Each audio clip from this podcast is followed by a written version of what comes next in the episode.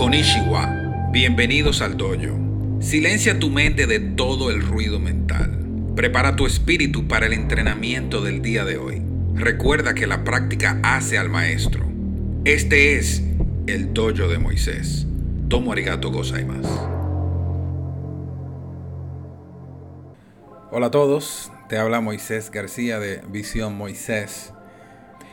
En el día de hoy vamos a hablar de visión. Visión es probablemente lo más importante o lo primero en lo que un ser humano se debe enfocar. Fíjate que la visión es como tu carta de ruta, es tu rumbo, es hacia dónde voy. Fíjate que no se llama audición, no se llama tacto, no se llama olfato, se llama visión, de ver. En dónde tengo puesta la mirada. Como dicen por ahí, donde pone el ojo, pone la bala. Pues primero debo poner el ojo para enfocar todos mis esfuerzos, toda mi intención en ese objetivo en el cual he posado la mirada. Un barco puede ser excelente a nivel de maquinaria, tecnología, pero si no está bien comandado, si no está bien capitaneado, si la ruta no está bien trazada, ¿a dónde va a llegar? Dirección. Dirección es lo importante. Entonces, lo primero que debemos trazar en la vida es cuál es tu visión de vida. ¿Qué es lo que quiero hacer? ¿Qué es lo que me apasiona? ¿Qué es lo que a mí me llama? ¿Qué es lo que a mí me gusta? ¿Qué es lo que a mí me da la bendita gana de hacer en esta vida? Y piensa lo que... Siéntete en la libertad de expresar lo que dice tu corazón, lo que dice tu mente. Si tu visión de vida es ser el mejor freidor de empanadas del mundo, oye, dale para allá. El que le tiene que gustar y apasionar y emocionar y entusiasmar esa idea es a ti. Y habrán personas que vendrán y dirán, y ese disparate de que freír empanada, no le hagas caso. Y peor aún, vendrán personas que son muy incidentes, influyentes sobre ti. Tus padres, tus hermanos, pareja, eh, amigos muy cercanos que te van a criticar y no de maldad. Te van a, criticar porque te aman. Y, en su mundo, en su cabeza, en su invento, ellos supuestamente quieren algo mejor para ti. Como si ellos son lo que saben. Y es normal que a veces hagan estos comentarios que son, eh, tú sabes, te roban el sueño, te cortan las alas, te desaniman. Hasta te hacen sentir vergüenza de que cuando tú, porque eso es un problema que tenemos en la humanidad, que somos muy buenos para hablar, pero no para escuchar. Fíjate que son dos ojos, dos oídos, eh, hasta dos fosas nasales y una sola boca para que veamos el doble, escuchamos el doble.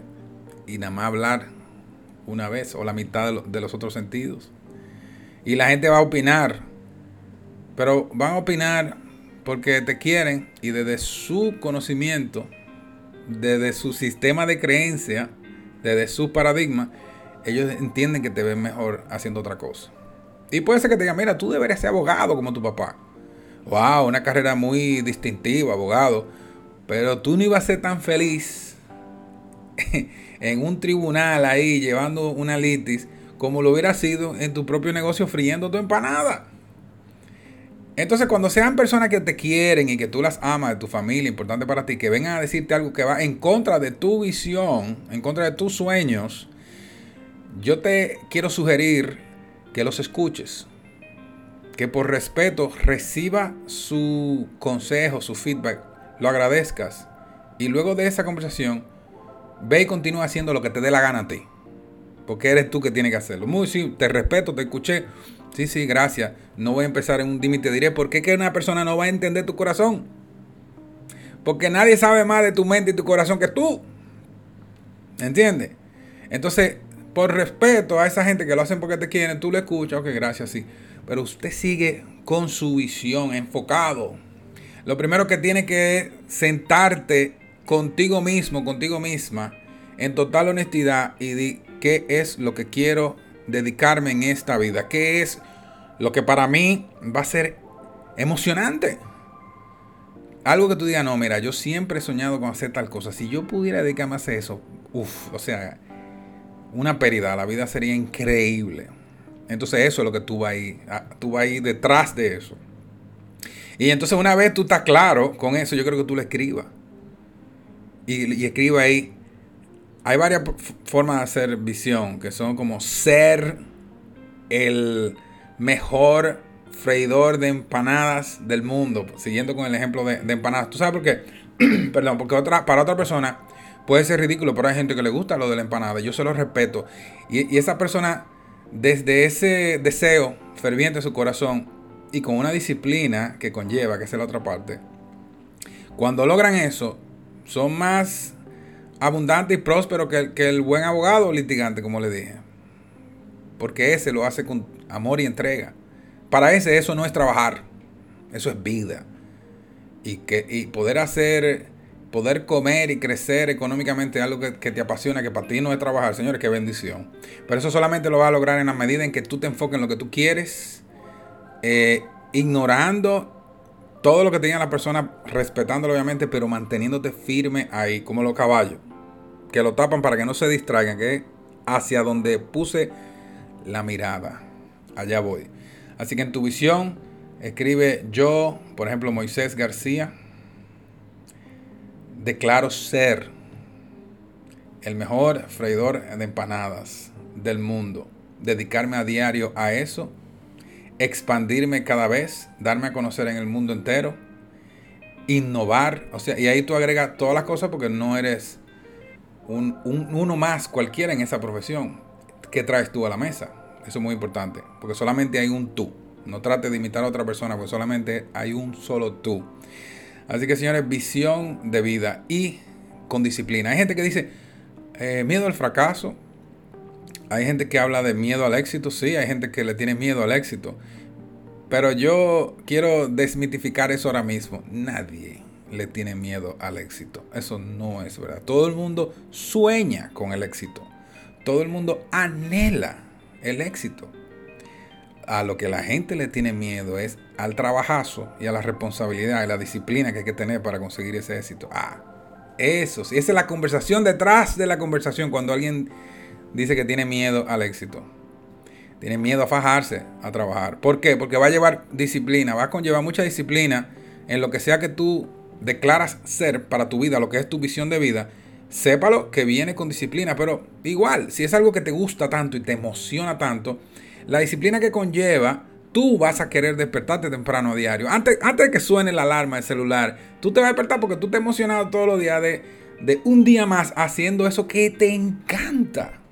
Entonces cuando tú estás claro de lo que quieres y tú le pones todo tu enfoque a esa visión, a ese deseo, a esa meta, y tú eres disciplinado contigo mismo, creando hábitos empoderantes en el día a día, y tú eres innovador, y tú eres creativo, pones tu imaginación creativa en la fórmula también, usted está benditamente condenado al éxito. Y el éxito lo vas a ver tú. El éxito no es lo que diga yo, no. Eh, ah, éxito si no tuve eh, una casa en la playa, otra un penthouse en la ciudad y tres vehículos, no fui exitoso. No, no, no, no te lleves los estereotipos. El éxito, tú, cuando lo tengas, tú mismo te lo vas a saber identificar en ti y vas a decir, yo me siento exitoso. Sin importar lo que sea el éxito para otro. Y sobre todo vas a estar viviendo una vida que vale la pena vivir. No como el barco que sale por ahí con una maquinaria y una tecnología de punta, de primera, pero con un mal sistema de navegación que no sabe dónde fue a parar. Declara una visión poderosa y ambiciosa que te guste a ti. Y obsesiónate a diario. Obsesiónate profundamente a diario con esa visión de vida. Porque cuando culmines vas a sentir que fue una vida plena, te vas a sentir lleno contigo mismo, eh, complacido contigo mismo. Y, probablemente Dios mediante podrá decir, sabe que si volvieran a hacer, lo haría todo de nuevo porque me encantó esta vida. Eso es paz. Así que, visión de vida.